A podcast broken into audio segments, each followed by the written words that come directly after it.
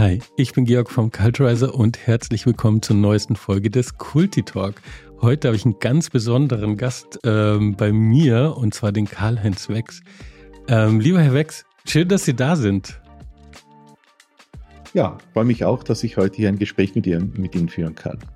Sehr, sehr gern. Ich bin, äh, habe schon gesagt, ich freue mich, bin für mich geehrt, dass Sie da sind, weil Sie sind Vorsitzender von einem nicht ganz kleinen Unternehmen, also Vorstandsvorsitzender der Plansee Holding AG. Und das ist ein Unternehmen, was über 100 Jahre besteht. Und ich sag's mal in meinen Worten, ich hoffe, ich mache keinen Fauxpas, aber was sehr, sehr spezialisierte, hochschmelzende Metalle herstellt, für Technologien wahnsinnig wichtig, in unfassbar vielen äh, Branchen relevant als Zulieferer ähm, oder als, als Elemente, als Komponenten.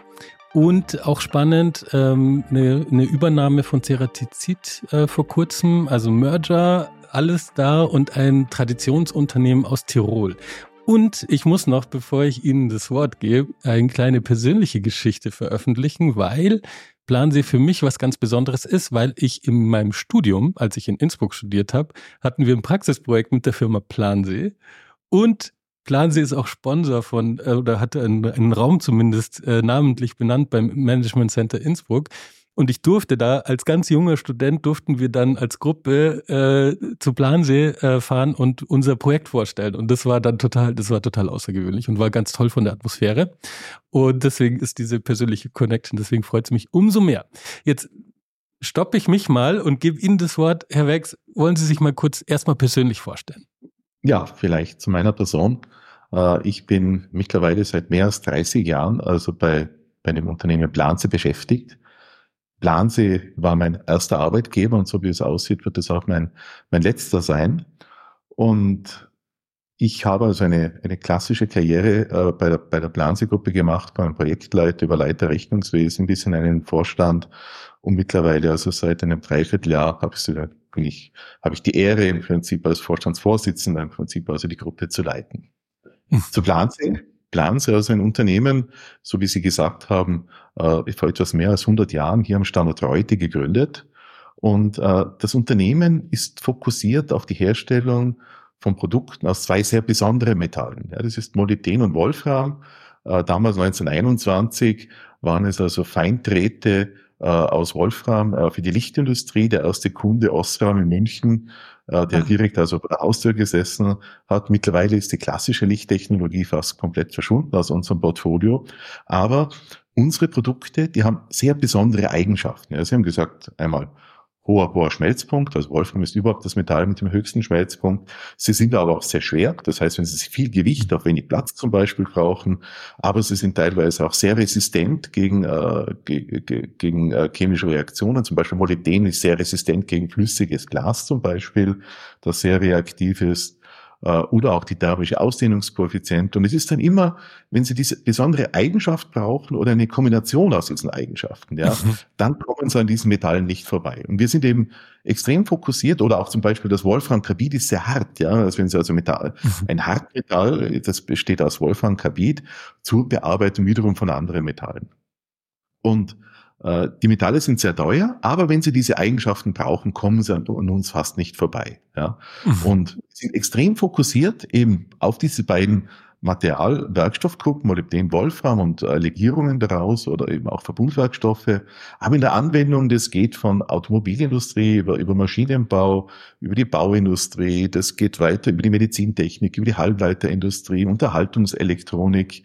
Also extrem mhm. breit gefächert in der Anwendung und das macht auch das, das, das Arbeiten für Planse so spannend. Ja, auch für unsere Mitarbeiter dass sie also hier äh, mit vielen unterschiedlichen Anwendungen in Kontakt kommen und wir verstehen uns immer als der Enabler, als der Ermöglicher. Also wenn der Kunde mit einem Problem zu uns kommt, wir ihm dann helfen, also sein Problem zu lösen. Das ist immer dann, wenn ein Kunde mit einem Problem zu uns kommt, da sind wir meistens immer besonders auch erfolgreich. Wir investieren auch sehr viel in Innovation. Ja, wir, wir haben also hier, uh, unser Ziel ist es, einen Anteil von mehr als 40 Prozent neuen Produkten zu haben, die also nicht älter sind uh, als fünf Jahre. Und die sind heute so in der Größe von 5, 36, 37 Prozent. Schwankt immer ein bisschen vom Produktmix. Wir sind nicht weit davon weg. Aber eben Innovation spielt bei uns auch eine, eine sehr wichtige Rolle. Und wenn wir dann später auch über, über Werte sprechen, das Thema Spitzenleistung, aber auch Stolz, ja, stolz zu sein mhm. auf die, auf die Projekte, mit denen man mit den Kunden gemeinsam arbeitet und dann auch wirklich dem Kunden auch helfen kann in, sein, in, in seinen Problemlösungen. Mega spannend, mega spannend. Ich habe äh, in der Recherche, in meiner Vorbereitung, habe ich geschaut, wie viele Produkte ihr habt und ihr habt ja tausende von Produkten. Also es ist so vielfältig, wenn ich es richtig verstanden habe, so. Und ähm, eben, ich habe jetzt schon drei Sachen rausgehört, da können wir nachher vielleicht reingehen, die kulturell aus meiner Sicht wahnsinnig relevant sind. Das eine ist so diese Tradition und ähm, Familie auch dahinter so, äh, was ja ein zentraler Wert ist. Und ähm, Sie haben es gesagt, Sie sind seit 30 Jahren beim Unternehmen. Sie werden nicht der Einzige sein, der so lange beim Unternehmen ist, sondern das ist ja auch ein typisches kulturelles Phänomen, dass man eben Loyalität, Zugehörigkeit, nachhaltiges Planen ähm, versus Shareholder-orientiertes, nur auf Gewinn, auf schnelle, äh, schnelle Lösungen ähm, äh, orientiert. Also dieses Tradition ist ein relevantes. Das andere Innovation. Dafür braucht es ja auch in diesem Kosmos sozusagen ein ganz eigenes Mindset, eine ganz eigene Haltung gegenüber den Themen. Und das Dritte, was ich jetzt spannend fand, wie Sie es gesagt haben, so Enabler. Das ist ja auch eine Haltung. Also wie gehen wir mit unserem Kunden um? Und es sind ja dann nicht Endkunden, sondern so wie Sie sagen, eben Industrie oder Fertigung, wo halt eben Ihre Lösung gebraucht wird, um dann ein Endprodukt zu machen. Und das ist ja auch eine ganz spannende Haltung. Also zahlt ein. Aber nochmal zurückkommen zu 30 Jahre Plansee. Also ich bin sehr beeindruckt von dem Unternehmen äh, und aber auch natürlich von so einer langen Reise. Ähm, und es ist ja gerade in der heutigen Zeit gar nicht mehr so selbstverständlich. Auch auf dem Level, auf dem sie unterwegs sind, ist ja oft dann, dass man doch öfters wechselt und die Funktionen wechselt, um weiterzukommen. Aber es scheint ja so, dass Plansee ein spannender Arbeitgeber ist. Wie würden Sie es beschreiben? So kurzer Pitch äh, für Plansee als Arbeitgeber. Was macht das besonders? Also einmal, ich glaube, das Besondere am Plansee ist auch diese Internationalität. Ja, also mhm. äh, mein Wunsch war immer, für ein internationales Unternehmen zu arbeiten. Ich habe auch während äh, damals, also als ich studiert habe, vor mehr als 30 Jahren, auch in Frankreich studiert. Das heißt eben auch diese Internationalität hat auch schon während dem Studium im Prinzip mich interessiert. Und ich wollte für ein internationales Unternehmen arbeiten. Und da bietet natürlich Plans, also die ideale Plattform. Und mhm nachdem ich auch eine, auch, auch, also mir sind zwei Herzen. Die eine ist so mehr diese betriebswirtschaftliche, aber auch sehr so dieses technische Herz, dieses Interesse, diese Interesse an diesen technischen Lösungen. Und wenn man sieht, also wo überall, also planen Sie, in welchem Projekt man drinnen ist, ja, und wenn man dann im Alltag sieht, ja, ob das jetzt äh, das Smartphone ist, ob das in, äh, wenn man sagt, wir sind in der Halbleiterindustrie, was wir alles ermöglichen, welche Lösungen wir dann, wofür dann wir wieder verantwortlich sind um im Prinzip technischen Fortschritt auch zu schaffen. Ja, das macht hier also das Arbeiten für Plansee so spannend. Ja. Und wenn Sie bei uns also, äh, wir haben fünf, äh, alle fünf Jahre einen Familienbesuchstag hier zum Beispiel am Standort heute, wenn Sie also hier durch das Werk gehen, wenn Sie sehen, wie stolz die Leute danach drauf sind, was sie machen. Ja. Äh, das macht einen auch selber danach auch wieder stolz. Ja. Und wir haben immer schon, also solange ich bei Planse bin, war eines der strategischen Ziele der Gruppe auch der attraktive Arbeitgeber. Das ist also nicht etwas, was wir uns vielleicht seit fünf oder zehn Jahren auf die Fahne schreiben, sondern schon, soweit ich weiß, aus den 70er Jahren, also lange bevor ich zu Planse gekommen bin. Und das strategische Ziel dort ist auch, dass wir acht von zehn Führungspositionen im Mittel- oder auch Senior Management mit eigenen Leuten besetzen wollen. Also hier wirklich eine ganz klare Ansage, wir wollen die eigenen Leute entwickeln. Ja, und das macht auch natürlich ein Unternehmen attraktiv. Ja, wenn, wenn man weiß, wenn ich, wenn ich wirklich also mich entwickeln möchte als Person, dass hier also ein Unternehmen da sagt, also ich stehe zu meinem eigenen Unternehmen und ich möchte meinen eigenen Mitarbeiter entsprechend entwickeln, um entweder als Führungskraft oder auch als Experte im Prinzip die Karriereleiter im Prinzip nach oben zu steigen, wenn er es, wenn er es möchte. Ja. Mhm. Voll, voll spannend. Und da sind Sie ja das beste Beispiel als Eingewächs in den Vorstandsvorsitz ist ja auch nicht selbstverständlich. Also und aber eben zu sagen, nicht nur zu sagen, wir wollen das so auf Mittelmanagement so mäßig oder wir nehmen uns mal vor, sondern wirklich das auch zu leben so. Das ist ja das Entscheidende. Und das heißt, sie sind da eigentlich auch Vorbild wahrscheinlich und strahlen dann auch ins Unternehmen. Und die Leute sagen so, ah, das ist einer von uns und nicht, das ist dieser, dieser Herr Wex, der so, der macht da irgendwas da oben. Also so würde ich es jetzt einschätzen. Aber ja, wie ist das? Ich meine, das ist ja ein Riesenunternehmen. Ähm, und international, wie Sie gesagt haben. Wie schaffen Sie das, wenn ich so fragen darf, aus Ihrer Rolle raus? den Kontakt zu den Menschen, die dann vielleicht mal in die Führungsposition kommen oder die frisch anfangen oder die schon auch seit 20 Jahren dabei sind, also aber die halt die, mit denen sie nicht alltäglich Kontakt haben über die Themen. Wie schaffen Sie es so am Puls zu bleiben als äh, also, und ist Ihnen das wichtig? Also einmal, ich habe auch in meinem, also zu meinen Aufgaben gehört auch die Führungskräfteentwicklung. Das heißt, wir beschäftigen uns ja auch als Unternehmen natürlich sehr intensiv mit dem Thema Nachfolgeplanung, auch Talentemanagement. Das heißt, äh, dieser Prozess beginnt ich sage auf Unternehmensebene, das geht dann weiter in die Business, in die Business Unit hinein, in die Business Area bis zur Gruppe. Das heißt also, diesen erweiterten Goldfischteich, wenn ich den einmal so nennen möchte, den kenne ich. Ja, und mhm. äh, ist auch ganz wichtig, rauszufahren. Ja. Also es, man kann also, natürlich passiert heute sehr viel alles virtuell, also indem man also über Teams kommuniziert. Aber für mich sind ganz, ganz wichtig auch die Besuche vor Ort. Ja, also, mhm. dass man rausfährt, ob das jetzt nach China ist, ob das nach USA ist, ob das nach Indien ist, um die Leute vor Ort zu besuchen. Ja, das ist auf der einen Seite, äh, man sieht auch, also die Leute sehen es also auch große Wertschätzung, wenn man kommt. Mhm. Ja, aber auch, man muss die Leute einfach selber erleben. Ja, und man sieht einfach, wenn Sie durch ein Unternehmen gehen, Sie sehen, wie die Leute interagieren, wie die Leute reagieren, wie die Leute grüßen, wie sie miteinander umgehen.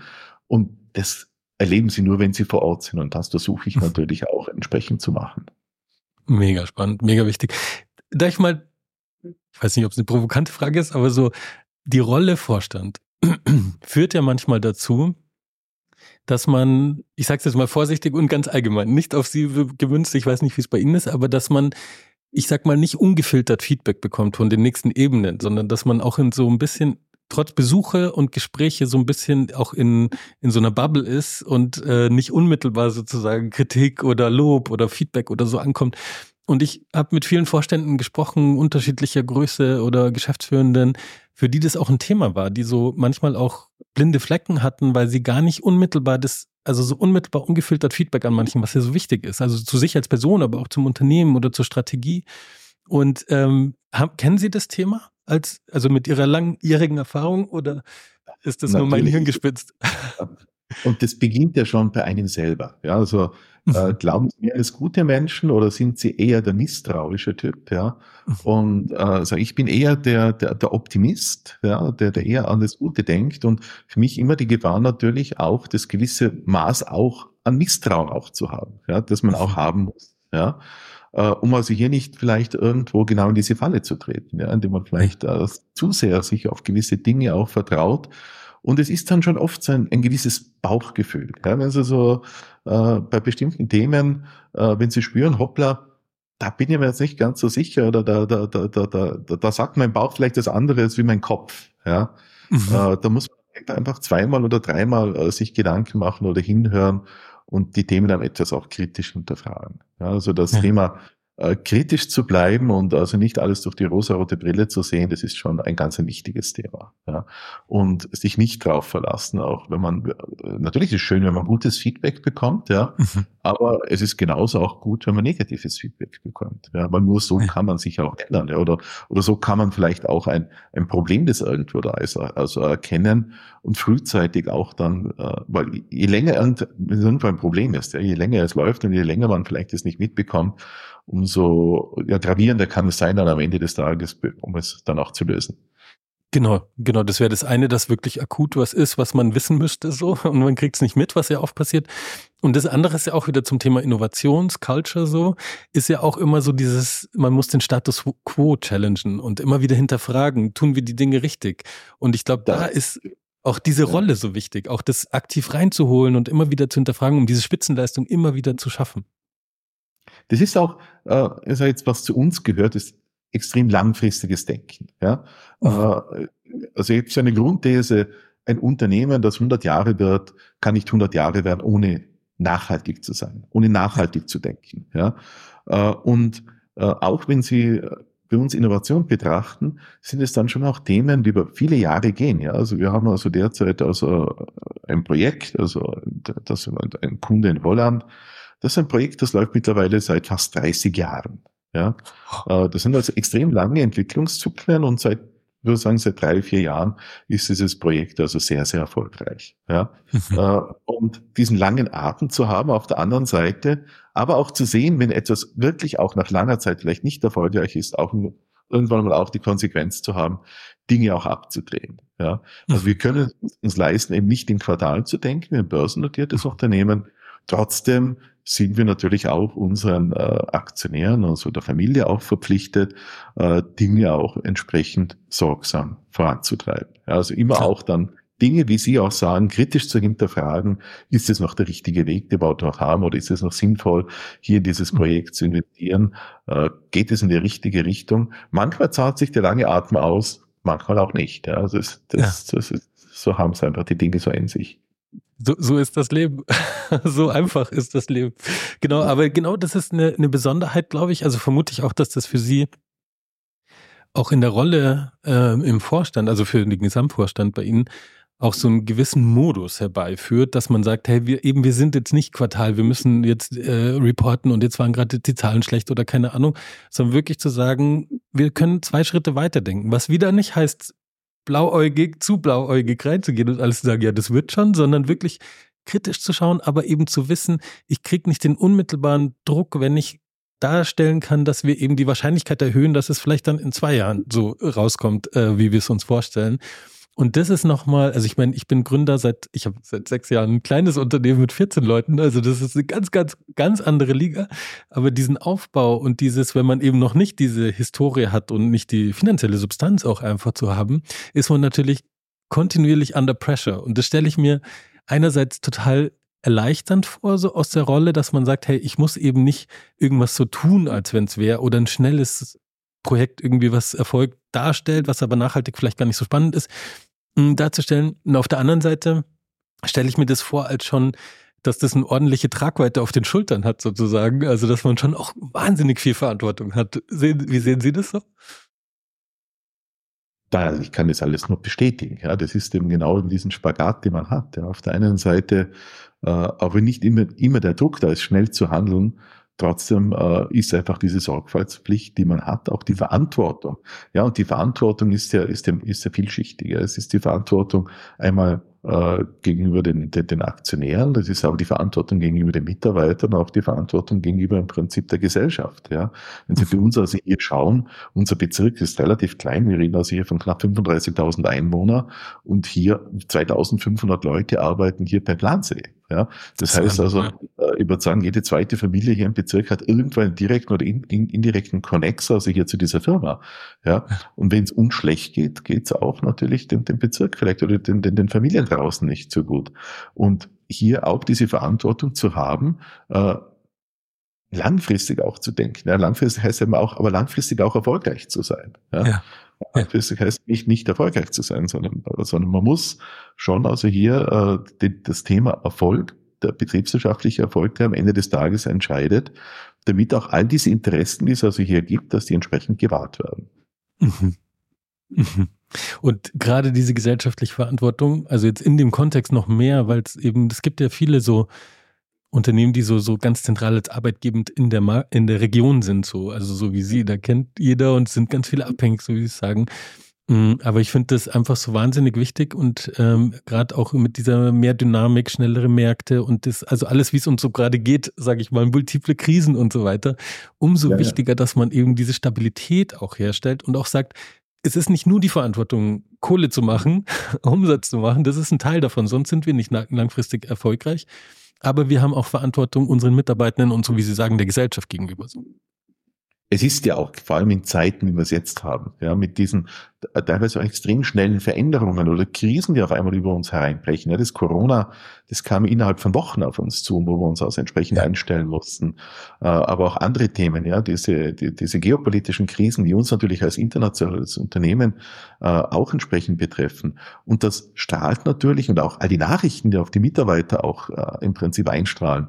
Und das führt natürlich auch dazu, dass die Leute verunsichert sind. Ja, und da ist schon auch ganz, ganz wichtig, den Mitarbeitern auch diese Sicherheit zu geben. Ja? Mhm. Die Sicherheit geben, äh, dass sie diese auch dann im Unternehmen auch finden möchten. Ja? Also dieses mhm.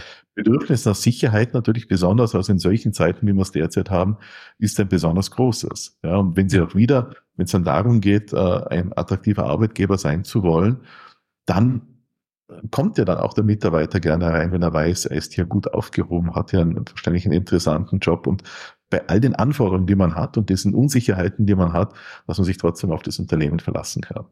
Ja. Und das ist, glaube ich, das ist, glaube ich, gerade so ein großes Missverständnis, dass, also wir denken so viel in New Work und neue Möglichkeiten, Agilität, Geschwindigkeit, Flexibilität, so Individualisierung der Arbeit. Das stimmt alles.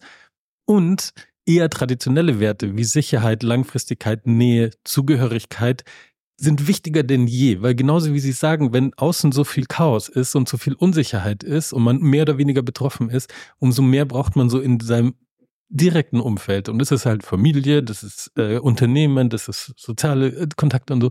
Aber gerade im Unternehmen, wenn man da die Sicherheit hat, dann hat man auch das Backing, um zu sagen, ah, okay, mich betrifft jetzt diese Situation mehr, aber ich kann mich darauf verlassen, auf den Default, ich habe ein Unternehmen, was um mich sorgt oder was sich um mich sorgt, so ernsthaft. Und das ist ja auch eine Riesenform von Wertschätzung den Menschen gegenüber. Ja. Und wir, wir sprechen diese Themen ja auch dann auch direkt an. Also wir arbeiten ja, vor allem, wir reden heute auch über Kultur, äh, vor allem wenn Sie diese Veränderungen haben, also Sie haben äh, das Thema Übernahme der Mehrheit an der Zeredizid angesprochen. Ja, wir haben also hier eben auch um auch Synergien natürlich zu heben, in der Struktur eingegriffen und haben äh, auch im Sinne auch der Effizienz Bereiche zusammengelegt. Ja.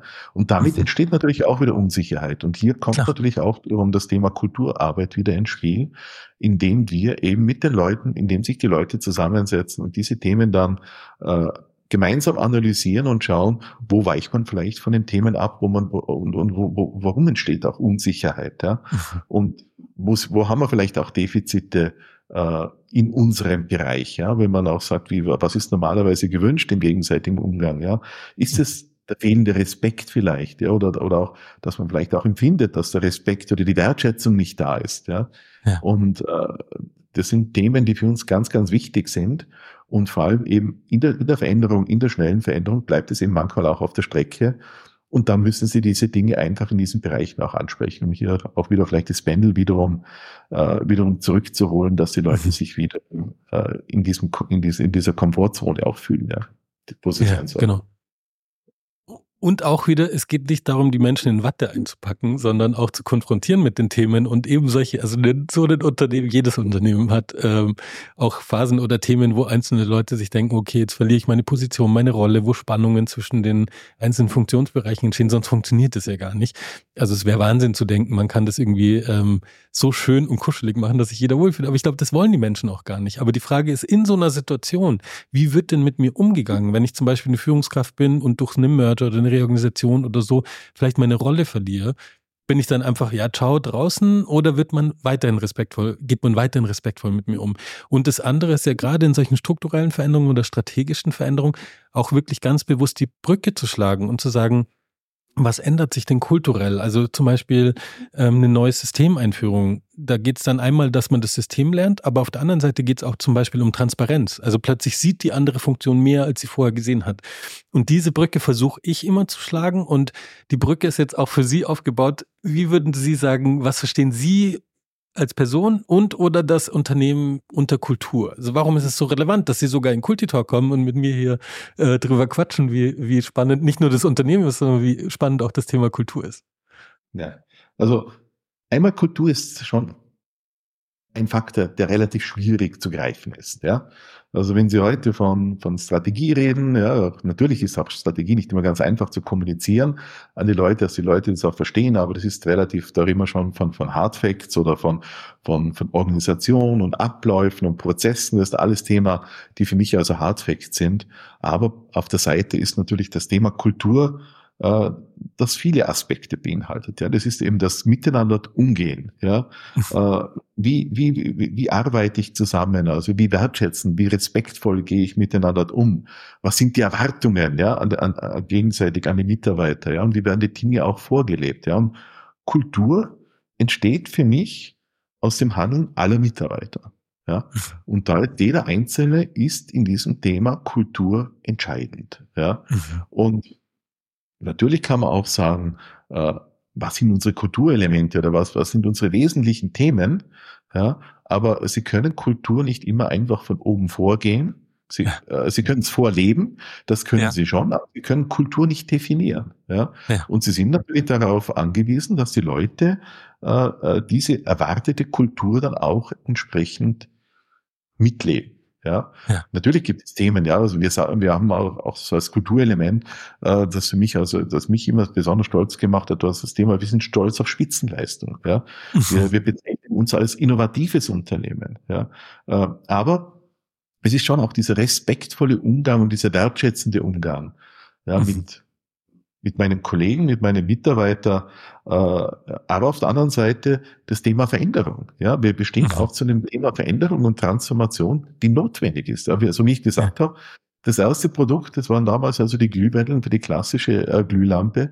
Dieses Produkt gibt es heute nicht mehr. Ja, ja. aber dafür haben wir über 100.000 verschiedene andere Produkte. Ja, und äh, auch dieses langfristige Denken und nicht nur dieser kurzfristige Erfolg, der entscheidend ist. Ja. Kurzfristiger Erfolg natürlich, das kann blenden, aber wichtig ist für uns also diese stetige positive Entwicklung und diese Langfristentwicklung. Ja. Mhm. Und äh, das sind Themen, äh, die erwartet werden und äh, die, wo ich auch erwarte, dass diese Themen von den Führungskräften vorgelebt werden. Und diese mhm. Kultur und das sind jetzt Kernelemente der Kultur. Ja, als, als internationales Unternehmen äh, wissen wir natürlich, dass die Kultur hier in Reute anders ausschaut als zum Beispiel in Mama in Luxemburg oder in Franklin in den USA oder in Towanda in den USA oder in Shanghai in China oder in mhm. Mysore in Indien. Ja, weil einfach bestimmte Kulturelemente für bestimmte Leute vielleicht wichtiger sind. Ja, also das mhm. Thema äh, individueller Erfolg, kollektiver Erfolg, da sind ja auch die Leute auch also kulturell anders geprägt teilweise. Genau. Ja. Nationalkulturell. Ja, und, und, und so, so sehr man vielleicht, ich sage jetzt, wenn Sie, wenn Sie, wenn Sie nach Japan gehen, ja, ist also hier dieser Kollektivismus ganz anders ausgeprägt wie bei uns, ja. Bei uns versucht man ja genau dieses Team auch zu forcieren, aber wir sind vielleicht auch von der Vergangenheit etwas anders geprägt, ja. ja. Und äh, die, die Leute mehr Richtung, Richtung Team zu bekommen, äh, die, diese, diese, dieses gemeinsame Arbeiten am Erfolg und äh, dass es natürlich ist auch das Individuum wichtig, ja. Mhm. Und die Einzelkämpfer, die guten Leute auch, ja, die vielleicht das Team dann auch mitziehen, das Team auch führen. Ja, aber das, diese Elemente sind für mich eben regional sehr stark unterschiedlich ausgeprägt. Und wir sind ja nicht nur ein organisch gewachsenes Unternehmen. Ja. Das stimmt, äh, ja. Wir, wir sind in der Vergangenheit auch sehr viel durch Zukäufe, also im Prinzip auch äh, äh, erfolgreich gewesen. Und wenn ein neues Unternehmen reinkommt, ja, das hat ja ihr seine, seine eigene Kultur und ist auch erfolgreich wahrscheinlich, weil es bestimmte Kulturelemente hat, ja. Und, und das hängt manchmal ja auch mit einem Geschäft zusammen, ja. Äh, also Geschäfte haben gewisse Erfolgskriterien und da muss ich vielleicht in bestimmten Geschäften muss ich viel agiler, schneller agieren, um erfolgreich zu sein, weil der Kunde das erwartet.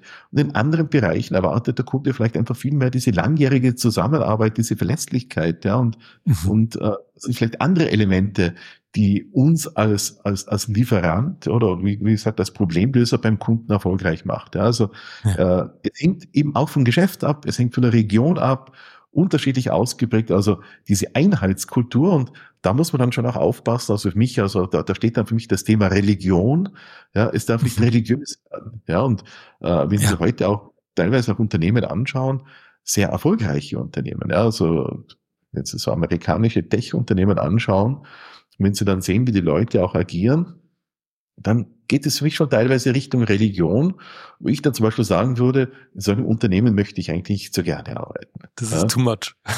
Ja, also das wäre dann für mich schon, schon zu viel. Also vielleicht zu viel zum, zum kulturellen Verständnis, das ich habe. Aber für mich äh, die Basis der Werte, ja, die Werte ja. sind für mich ganz, ganz wichtig, äh, die auch hier die, die Kultur auch definieren. Aber es sind die Führungskräfte, es ist das Miteinander umgehen äh, und mhm ist nicht immer ganz einfach zu greifen, so sehr aber natürlich, natürlich auch unsere Kulturabteilung eben schon versucht, Kultur zu messen, ja, ja. und hier vielleicht auch äh, Schwachstellen auch zu definieren, vor allem wenn es darum geht, auch Teams nach größeren Veränderungsschritten oder im Prinzip in, in, neu, in neue Themen hineinzubringen, hier entsprechend zu unterstützen. Mega spannende, mega differenzierte Ausführungen. Dankeschön. Ich habe mehrere Anhaltspunkte, wo ich nochmal reingehen würde und ähm, ich mache das manchmal nicht, dass sie überrascht sind. Ich gebe manchmal so einen Shoutout an andere Kulti-Talk-Gäste ja. und an der Stelle möchte ich den Clemens Schmid grüßen. Ich hoffe, du hörst das. Äh, von Roche, äh, HR-Leiter ähm, Deutschland und halt, ich meine, Roche ist ein riesiges Unternehmen und da war so spannend, da haben wir auch drüber gesprochen so und das passt eigentlich total gut rein. Und er hat gemeint, egal wo er hingeht, also es ist ein bisschen andere Perspektive, aber glaube ich trotzdem total ähnlich egal wo auf der Welt er bei Roche quasi in den, in, in eine Niederlassung oder in ein, ein Büro reinkommt, man merkt, das ist Roche. So. Und man merkt so diese Grundwerte, so wie Sie gesagt haben. Also darum geht es gar nicht. Das beobachtbare Verhalten, das wird regional unterschiedlich sein, so wie gesagt haben. Es wird auch Unterschiede geben vom Geschäftsmodell. Mega wichtiger Punkt, der sehr krassen Einfluss auf die Kultur hat. Aber ich glaube, was so wichtig ist, und das wird manchmal missverstanden, also es werden ja auch manchmal Werte und Leitbilder werden jetzt gerade so kritisch betrachtet, aber es sind so Grundprämissen der Zusammenarbeit. Mhm. Und die sind bis zum gewissen Grad, finde ich, auch aus Unternehmenssicht, es würde mich jetzt auch interessieren, wie Sie das sehen, nicht verhandelbar. Also Spitzenleistung, Innovation, so im Grundprinzip. Es darf unterschiedlich interpretiert werden in den unterschiedlichen Rollen. Also nicht, äh, ich sage, Sie haben ja den Finance-Background auch, also man muss nicht jede BWA nochmal überlegen, ob man die geiler machen kann oder anders machen kann. Aber ähm, trotzdem braucht diesen Grundspirit, die Grund, äh, dieses geteilte Ver Verständnis. Und dann hat man eben dieses übergreifende, gerade in dem globalen Unternehmen, wo man sagt so, also wir sind die Plansee-People mäßig, also so eine Identität, eine geteilte. Und das ist, glaube ich, so stark. Und deswegen sind Werteprozesse, Kulturprozesse extrem wichtig und die auch wirklich in der gesamten Organisation, so wie Sie es gesagt haben, zu etablieren. Hm. Ja, und das ist schon, also sagt dieses, auch diese Leidenschaft für Technologie, die Sie bei uns natürlich mhm. überall finden. Ja, ja also ja. Äh, wir sind sehr stark technologisch auch getrieben. Also das, das Thema, äh, diese Liebe äh, für, für, für, für, für Technologie, aber dann eben in Verbindung mit dieser, dieser Problemlösung beim Kunden, ja, das, das prägt uns überall. Ja. ja. Und es gibt aber andere Dinge, die, wie Sie sagen, die sind nicht verhandelbar. Und das, da gehört für mich einfach dazu das Thema Integrität. Ja. Mhm. Mhm. Äh, also äh, das ist also Integrität, das ist ein Thema, das für mich einfach nicht verhandelbar ist. Also das Thema mhm. äh, Einhalten von Regeln, ob das jetzt gesetzliche Regeln sind oder auch interne Regeln, äh, das ist für mich also schon ein, ein, ein sehr wichtiger Basiswert, der nicht verhandelbar ist. Ja. ja. Und, und das ist ja auch wieder geschäftsmodellorientiert. Also wer so hochtechnologisch und so relevante Produkte herstellt, man muss halt auch auf Qualität achten. Und da ist Integrität natürlich nicht nur persönlich, weil es mir persönlich wichtig ist, sondern wir als Firma brauchen das, um erfolgreich zu sein. Und damit ist es wieder der, die Verbindung zu dem strategischen Erfolgsfaktor. Also ich kann nicht langfristig Erfolg sein, wenn ich nicht die richtigen Werte, Regeln, wie auch immer man es nennen mag, ähm, habe, auf denen alles fußt und aufbaut. Ja, genau, also dieses Qualitätsbewusstsein, diese klare, strukturierte Vorgangsweise. Ja. ja. Und äh, es ist dann teilweise schon auch interessant heute, wenn es jetzt darum geht, zum Beispiel so in der Nachhaltigkeit Berichterstattung, ja, wo man so in diesem Compliance-Thema so viel berichten muss, ja, ja. Wo, wo, wo dann bei uns auch gesagt, naja, eh klar, oder? Und jetzt müssen wir noch drüber reden. Also das ist für uns so selbstverständlich ja. und dann berichtet man drüber. Ja, das ist dann fast schon ja, ein bisschen eigenartig für jemanden. Ja. Ja, also, ja. glaube ich, wenn einer aus der Planungsorganisation kommt. Ja. Mhm. Also dass, dass Menschenrechte eingehalten werden oder dass es keine Kinderarbeit gibt und so weiter, äh, das ist einfach, ja, also, aber, aber klar, man muss, man muss solche Dinge dann am Ende des Tages auch berichten und das, das fühlt sich dann schon ein bisschen irgendwie komisch an, ja, mhm. dass sowas überhaupt in Frage gestellt wird. Ja, ja. ja. Hat ja auch was so mit der Mentalität. Ich würde Ihnen als Unternehmen Demut unterstellen, sozusagen im positivsten Sinne. Also, dass man jetzt nicht geht und sagt, schau mal, was wir alles machen, sondern die Sachen eher macht und Taten sprechen lässt, sozusagen. Und da passt sowas halt gar nicht dazu, wenn man sagt, das ist für uns selbstverständlich. Und wir sind da so fortschrittlich eigentlich, wenn man es vergleicht, weil bei anderen ist es faktisch nicht so. Äh, da ist der Erfolg wieder wichtiger als das Menschenrecht dann im Zweifel. Und ihr seid ja auch global, also es wird ja nicht leicht sein für euch einfach nur so zu sagen, wir achten auf Menschenrechte. Ihr müsst ja ganz tief in die Prozesse, in die Wertschöpfungskette eingreifen, um zu sagen, wir halten so einen Wert wirklich integer aufrecht. Ja, ja.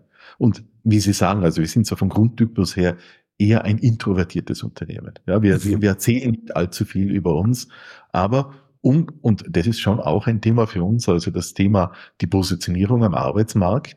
Und da muss man eben jetzt mehr nach außen gehen und sich entsprechend positionieren und, und, und zu sagen, wer ist eigentlich Planse, warum ist es attraktiv, bei, uns zu arbeiten. Da müssen wir viel stärker nach außen gehen, obwohl das eigentlich nicht wirklich äh, unserer DNA 100 Prozent entspricht. Mhm. Was ja auch wieder eine Kulturveränderung ist. Also ja, dieses, ja. spreche, tue Gutes und spreche drüber versus wir tun die Dinge einfach und das wird man dann schon merken, ist ja auch eine Kulturveränderung. Wenn, wenn wir jetzt über Kultur sprechen, also ich glaube, ich muss Sie nicht davon überzeugen, dass Kultur kein Projekt ist, sondern ein ongoing Prozess und den man über Jahre, Jahrzehnte, Jahrhunderte quasi pflegen muss und weitergestalten muss, der sich entwickelt. Und es hilft ja manchmal so die Aufmerksamkeit zu legen und zu sagen, jetzt genau, zum Beispiel so ein Auslöser, zu sagen, wir müssen nach außen mehr Gas geben, sage ich mal, in meinen Worten. So. Ja. Und ähm, wie viel Ambition müssen Sie auch vorgeben, wenn Sie sagen, wir wollen die Kultur weiterentwickeln? Weil aus meiner Sicht ist es immer so, man muss einerseits die Stärken bewahren, so wie Sie gesagt haben, auch bei einer über, Übernahme von einem Unternehmen zu sagen, was macht die denn strategisch so spannend und was an der Kultur müssen wir bewahren, damit die strategischen Stärken weiter aufrechterhalten sind. Und auf der anderen Seite aber zu sagen, ja, wir brauchen ja eine Entwicklungsnotwendigkeit. Sie können ja nicht zu den Führungskräften gehen und sagen, weiter so, sondern Sie müssen auch sagen, was wollen wir wie weiterentwickeln? Und das ist ja auch wieder ein Weitblick. Was würden Sie sagen, wie kann man das gut ausbalancieren? So dieses Appreciate the Past und, und die Stärken, Stärken so. Und auf der anderen Seite Ambition, Aspiration, integrieren, dass man auch sagt, das ist ein Entwicklungsweg. Da habe ich auch Lust, mich zu entwickeln, weil wir dann besser sind. Also das ist wirklich also ein sehr, eine sehr mühsame Aufgabe, aber man muss dahinter sein, ja, weil äh, einfach zu sagen, wir sind jetzt anders da, ja, ja. das ist einfach, das kommt nicht authentisch rüber, ja. ja. Also ich glaube, das Thema authentisch zu bleiben, ja, weil wenn wir nach außen hin uns als anderes Unternehmen verkaufen, es kommt dann ein junges Talent zu uns und arbeitet dann für uns, der ist nach drei Monaten wieder weg, ja, wenn er das nicht ja. so erlebt, wie das, was wir nach außen kommunizieren, ja. Also es ist, glaube ich, hier diese Authentizität, Authentizität ist ganz, ganz wichtig, ja. Und Dinge zu verändern in eine gewisse Richtung, ja, das dauert und da muss man einfach dranbleiben, ja. Das ist, also, das sind sehr mühsame Prozesse, aber man muss glaubwürdig bleiben in diesen, in diesen Dingen, ja. Ja. Und, äh, und man muss die Leute dann in, in diese Richtung auch mitnehmen und, und, und, und äh, das dauert, ja, das dauert, ja. aber äh, ich glaube, das hat uns auch äh, erfolgreich gemacht in der Vergangenheit, dass wir nicht äh, zu erratisch hin und her gehen, sondern im Prinzip unseren Weg verfolgen, konsequent mhm. draufbleiben und die Dinge Schritt für Schritt einfach weiterentwickeln. Weiterentwickeln. Ja? Und, und, und so bleibt man aus meiner Sicht auch authentisch, ja. ja. Und ja für mich ist immer wichtig, ja, dass man sich am Ende des Tages doch am, am Abend in den Spiegel schauen kann. Ja. X passt ja auch zum Thema Integrität und Authentizität.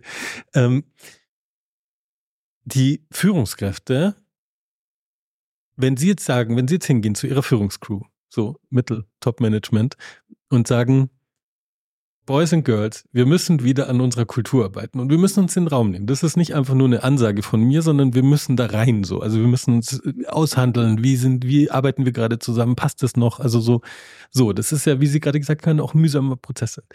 Sind die da alle sofort begeistert und sagen, Herr Wex, danke, dass wir die Zeit so investieren dürfen? Oder gibt es da auch skeptische Stimmen, die sagen, nee, wir sind so Technologie, also wir machen doch unsere, unsere Themen, können wir nicht die Prozesse ändern? Was soll denn dieser, dieses Kulturzeug? Und wie geht es Ihnen da mit dieser Übersetzerrolle? Weil das ist ja auch eine Rolle, die Sie haben, nicht nur Vorbild, sondern auch so einen Prozess zu enablen und aufrechtzuerhalten. Ja, also ich versuche solche Dinge vielleicht manchmal unterschiedlich anzugehen. Ja, also es gibt mhm. Äh, manchmal Themen, wo man meint, es ist besser, macht es top-down oder andere Dinge macht man bottom-up. Ja? Mhm. Äh, in, dem man Kultur, wir haben also hier eine eigene Kulturabteilung äh, innerhalb der Gruppe. Das ist also ein Serviceangebot auch an die Leute. Mhm. Äh, äh, und interessant ist für mich schon auch, äh, dass ich also die Kulturabteilung also nicht über zu wenig Arbeit also im Prinzip also freuen darf oder nicht freuen darf, sondern die wird wirklich in Anspruch genommen. Ja, die Leute gehen auf sie zu. Also das ist schon im, in dem Fall jetzt ein, ein, ein Angebot, um auch hier bottom-up sich mit diesen Themen auseinanderzusetzen.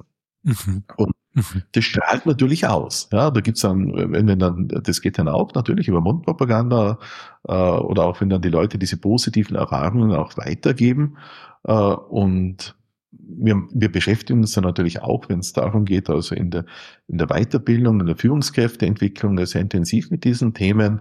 Und äh, ihr seid, unsere Leute sind jetzt sehr stark technisch auch geprägt, ja, mhm. äh, die vielleicht im ersten Moment eher zögerlich auf solche Themen vielleicht auch zugehen. Ja? Mhm. Äh, und äh, aber auch wenn man sich einmal mit diesen Themen auch auseinandersetzt, und das sind nicht, das sind eben schwierige Themen, vor allem eben auch, wenn man dann in Führung hineinkommt und sich mit diesen Themen dann auseinandersetzt, warum funktionieren Dinge oder warum funktionieren sie nicht, dass dann Leute eben schon draufkommen, hoppla, wenn es an dieser Ecke hakt, mhm. na kann ich was ich will, ja, da, da, da komme mhm. ich nicht zu einem Ergebnis. Ja.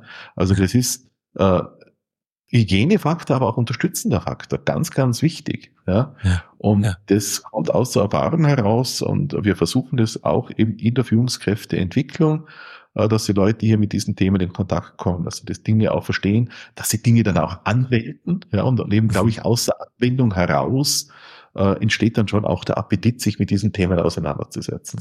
Ja. Ja, mega gut. Also für mich ist ja, und das passt total gut zu dem Führungskräftethema und die Führungskräfte sozusagen als Übersetzer. Ich glaube, manche, wie Sie es gerade gesagt haben, auch anwenden. Manche Unternehmen machen den Fehler, dass sie sagen, wir machen Kampagnen und Führungsausbildung oder so, also Qualifizierung, Kampagnen, Initiativen nur für die Führungskräfte, weil jetzt alle Teams zu erreichen bei einem Unternehmen wie Sie, wäre ja mit, sagen wir mal, moderierten Workshops, wäre ja absurd. So. Mhm. Also es gibt ein paar coole Lösungen, wie man das anders äh, skalieren kann, aber oft wird so dieser Fokus sehr auf die Fokus, auf die Führungskräfte gelegt. Und so ein bisschen die Hoffnung, die übersetzen das dann schon in ihre Teams rein.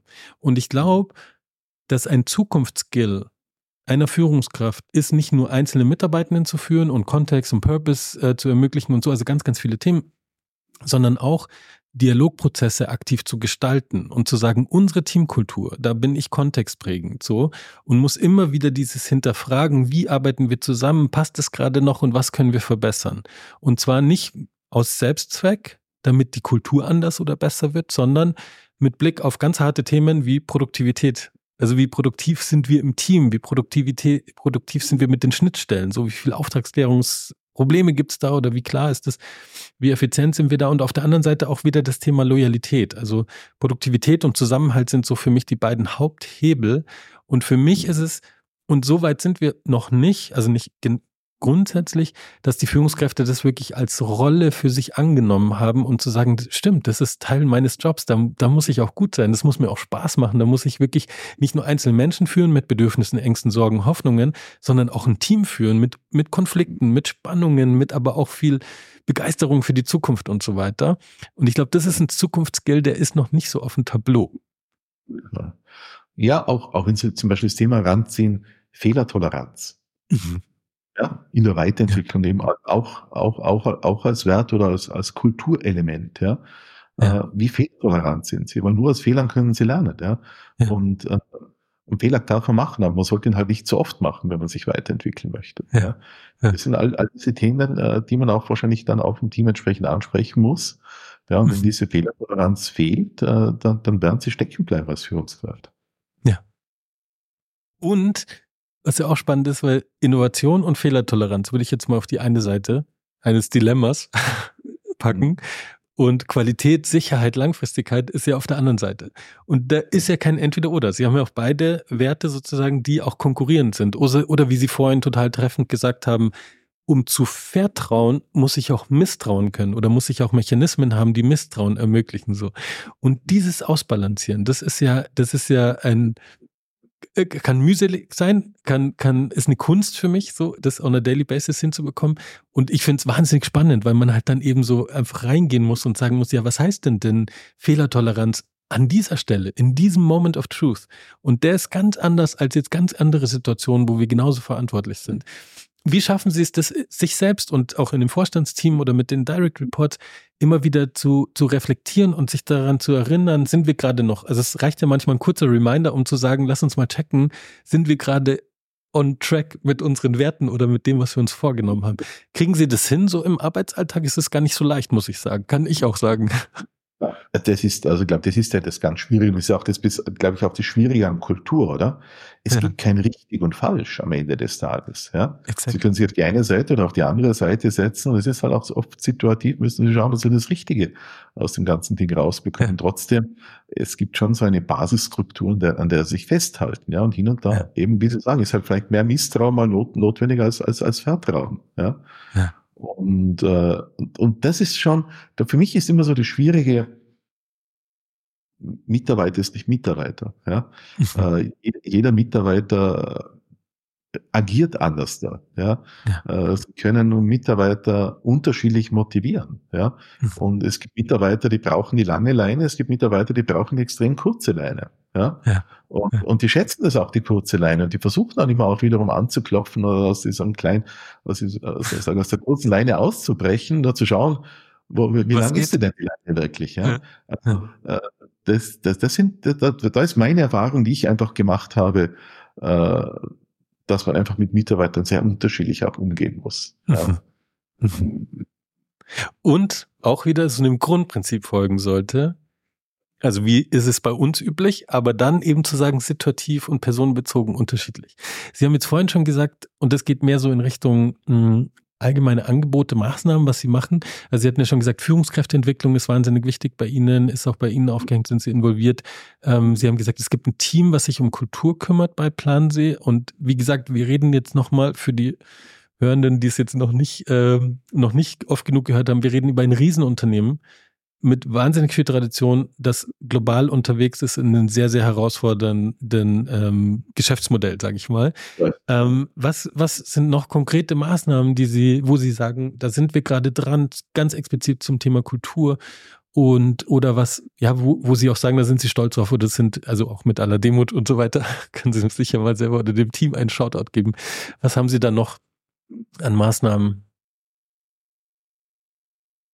Also ich glaube, die, die, große Herausforderung ist schon das Thema Internationalität. Ja, mhm. also äh, natürlich sind wir, also wir sind als auch nach wie vor als Unternehmen massiv geprägt durch weiße Männer, sage ich ja mal. Ja, mhm. wo auch mhm. weiße Männer sehr divers sein können. Ja, also das ein Österreicher ist nicht ein Deutscher oder ein Deutscher ist nicht ein Franzose oder ist ein Amerikaner oder ein Ding. Aber wir sind geprägt nach wie vor äh, durch äh, weiße Männer. Ja, und also hier mehr Diversität hineinzubekommen. Ja, und das sind wir mhm. eben, ist sehr stark an das Thema Internationalität, das spreche ich jetzt nicht nur direkt äh, Männern und Weibern an, ja, mhm. auch äh, der Versuch, äh, Frauen zu begeistern für diese Welt. Mhm. Ja, und wir schaffen schon immer mehr. Also wenn man heute schaut hier, eine, eine relativ große Lehrlingsausbildung hier in Reute äh, in klassischen äh, Metallberufen und mittlerweile haben wir mehr als ein Drittel Mädchen, ja, die sich also hier für diese, diese, diese, diese Berufe also interessieren.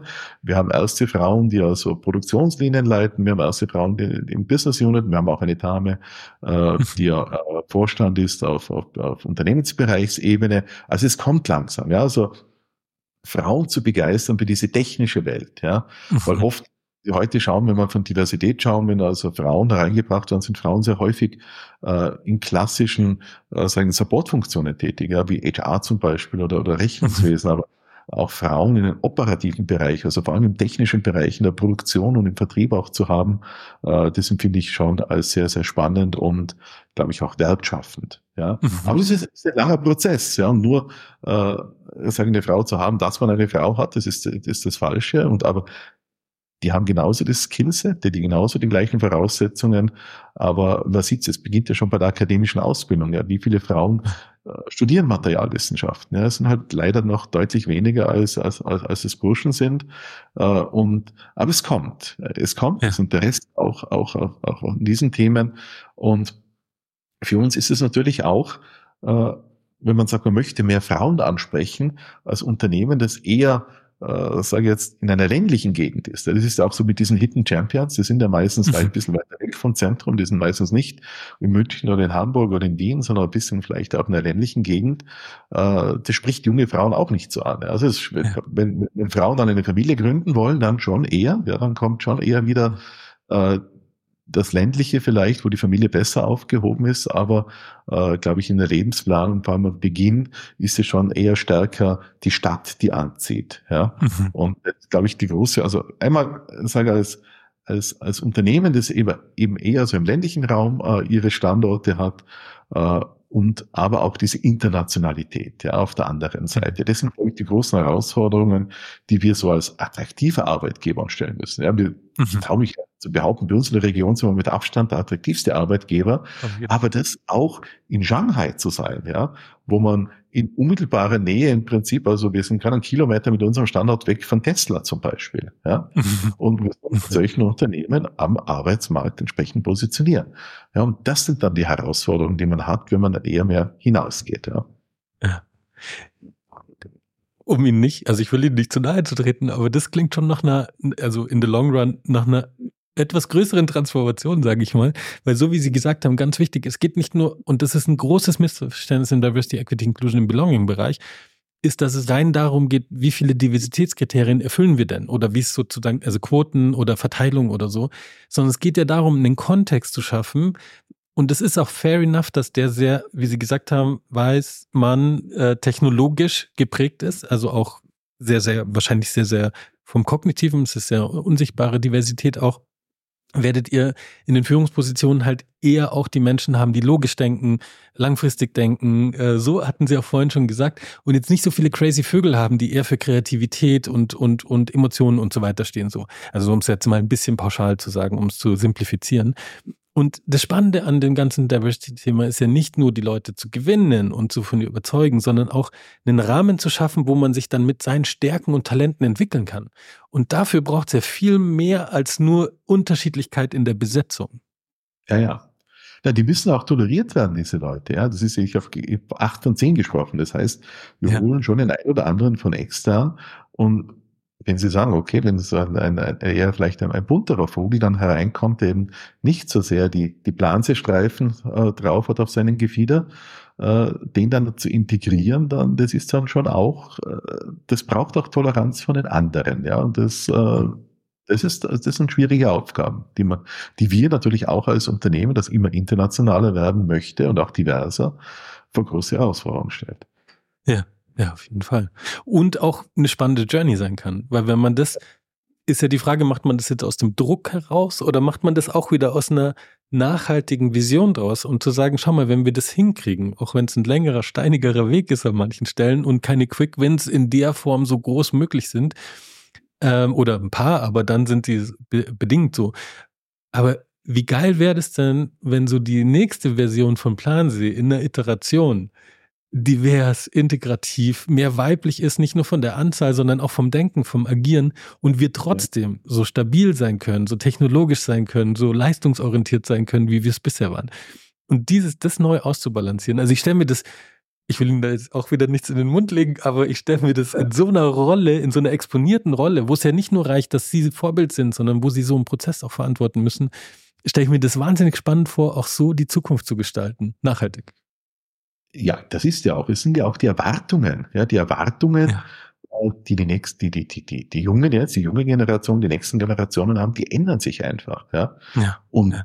diese Herausforderung muss man sich stellen, ja. Und das ist ja. eben genau das Setup, ja, dass sich da in gewisser Weise mit verändern muss, ohne, äh, damit ich vielleicht auch noch die, die Basis-DNA ändere. Aber es gibt eben vieles drumherum, ja, dass man dann schon entsprechend anpassen muss, damit man weiterhin als Arbeitgeber attraktiv bleibt. Ja, dass die Leute wirklich, es geht ja darum, dass die Leute zu uns kommen und wir sind ja stolz darauf, dass sie lange bei uns bleiben. Ja, das wollen ja, wir ja auch. Ja. ja. Obwohl das vielleicht heute nicht mehr so, vielleicht auch erwünscht ist. Ja. Viele wollen vielleicht auch mal viele Dinge durchprobieren. Aber so attraktiv zu sein, dass wenn einmal jemand zu uns kommt, dass er da nicht mehr geht, ja, meistens schaffen wir das auch. Ja, es ist eher am Anfang die Überzeugung, ja, dass da jemand zu uns kommt. Ja, wir haben dann oft auch das Thema, äh, wenn jemand zum Beispiel zu uns, zu uns nach, nach, nach heute kommt und hier einen Job macht und wir einen internationalen Job dann ausschreiben, die wollen dann nicht mehr weggehen. Ja, weil ja, da so viel ist. Ja. ja, das ist ja. ja, ist ja auch viel das, was Sie vorhin angesprochen haben, dieser Stolz und dieser Spirit, der kommt ja dann vor allem rüber, wenn man mit den Menschen in Kontakt ist und wenn man merkt, oh, hey, die haben einfach Bock auf das Unternehmen, die leben das Unternehmen, die sind stolz drauf, da bin ich ein Teil von. Das ist ja auch wieder, wie wir es vorhin besprochen haben, dieses Loyalität und Zugehörigkeit so wichtige Themen und eben auch dieses nicht nur Talente gewinnen, so wie Sie es gesagt haben, wenn das nicht passt und der Kontext nicht passt, in dem man dann reinkommt, werden die Leute nicht bleiben. Die bunten Vögel werden nur ganz kurz bunt sein. Entweder passen sie sich dann an an die bestehenden Strukturen oder sie gehen wieder, weil sie merken, ich kann gar nicht die Wirkung erzielen. Und das ist egal, welches Level das ist. Das geht sogar ja. bis auf C-Level aus meiner Sicht. Holt man sich manchmal die crazy Leute rein, aber der Rest ist nicht bereit oder, oder hat es nicht auf, auf dem Schirm zu sagen, hey, wir müssen unser kollektives Verhalten ja verändern damit wir den, den wir extra rein oder die, die wir extra reingeholt haben, auch sich entfalten lassen können. Und es bringt halt kein bunter Vogel was, der sich ein graues Jäckchen drüber anzieht oder eine Krawatte und dann sagt, naja, okay, so, so ticken wir halt. Und äh, so, so läuft's halt bei uns. Haben wir schon immer so gemacht. So, das sind ja die typischen Antworten, die man auf Kulturfragen bekommt oder die man, wenn man Kultur hinterfragt, bekommt. Und äh, dementsprechend braucht es immer die Kontextgestaltung und das wie gesagt, muss von Vorstand bis in alle Werke, bis in alle Bereiche rein hm, stattfinden. Und nicht nur einmalig so als Kampagne, sondern immer wieder hinterfragen, immer wieder in kleinen Häppchen. Und ähm, ich würde jetzt sozusagen an der Stelle, auch wenn ich noch 27.000 Fragen an Sie hätte und gern die innerliche, auch wenn es jetzt viel zu früh ist, die innerliche Flasche Rotwein aufmachen würde und mit Ihnen noch weiter philosophieren würde über Unternehmenskultur und Strategie und was das heißt, in so einer exponierten Rolle zu sein, würde ich Ihnen quasi als letzte Frage noch mitgeben oder zur offene, offenen Raum, offene Bühne. Die hatte ich Ihnen nicht vorher gestellt, deswegen äh, können Sie, äh, waren Sie jetzt nicht darauf vorbereitet. Aber was würden Sie mh, hm, Führungskräften in, ich sage jetzt mal Deutschland, Österreich, Schweiz, reduzieren wir es mal da drauf, sagen, wenn wir 2024 ein Team oder einen Bereich erfolgreich führen wollen, worauf solltest du besonders achten? Worauf solltest du Wert legen? Was ist so die Essenz von guter Führung? Ich würde darauf sagen, also vor allem gutes Feedback geben im Team. Ja, offenes, mhm. ehrliches Feedback geben. Ja, das ist für mich äh, glaube ich, eine, eine Quintessenz, ja, wenn man, ja. man weiterkommen möchte. Ja. ja. Das wäre ganz, kurz, ganz kurz konkret aus meiner Sicht, wo ich sage, das würde ich jetzt Mega. 2020 jemanden raten. Mega. Und da, um den Kreis zu schließen, passt ja auch wieder zu dem, was wir vorhin hatten. Wie sorgen Sie dafür, dass Sie auch Resonanz bekommen aus dem Unternehmen und nicht in so einer Bubble sind? So geht es ja dann auch den anderen Führungskräften auf allen Ebenen. Und das andere ist, für mich ist Feedback eines der besten Beispiele, warum Qualifizierung allein nicht reicht, wenn man den Transfer nicht organisiert. Weil nur weil ich als Führungskraft anders Feedback gebe oder anders Feedback annehmen will und egal mit welcher Technik, also es hat schon was mit Technik zu tun, es hat was mit Haltung zu tun, aber es hat auch was mit dem Kontext zu tun. Wenn ich eben, so wie wir es vorhin hatten, wenn die informelle Regel lautet, du solltest dem Chef nicht zu deutlich Feedback geben oder nicht zu kritisch Sachen an den Kopf schmeißen.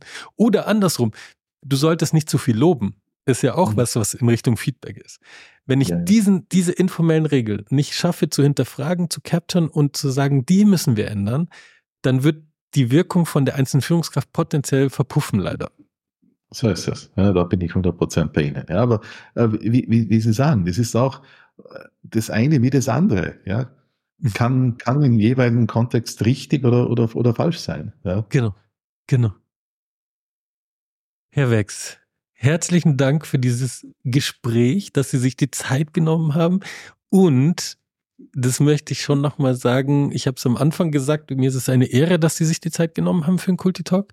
Gar nicht, weil ich jetzt so hierarchiehörig äh, äh, bin oder so, mir das total wichtig wäre, sondern weil ich finde, das ist so ein wichtiges Signal. Ich finde, das sind zu wenig es werden mehr, aber es sind noch zu wenig Geschäftsleitung, Vorstände, exponierte Rollen sozusagen, die sagen, ich mache Kultur nicht, weil es jetzt gerade ein Trend ist oder weil ich glaube, wir brauchen es jetzt nur für die Mitarbeiterattraktivität, auch wenn wir das gesagt haben, äh, dass es oder äh, arbeitgebenden Attraktivität, sondern wirklich, und so fühlt sich bei Ihnen das gesamte Gespräch an, ähm, es fühlt sich so an, als wenn Sie ganz authentisch sagen, das Thema ist mir wichtig und dafür sorge ich auch bei uns im Unternehmen, aber auch für mich persönlich. Und nicht so als Pflicht, sondern so als, als Mission, als Auftrag, ähm, auch als Verantwortung. Und dementsprechend herzlichen Dank für dieses wunderbare Gespräch, für die Einblicke. Ich hoffe, Ihnen hat es gefallen.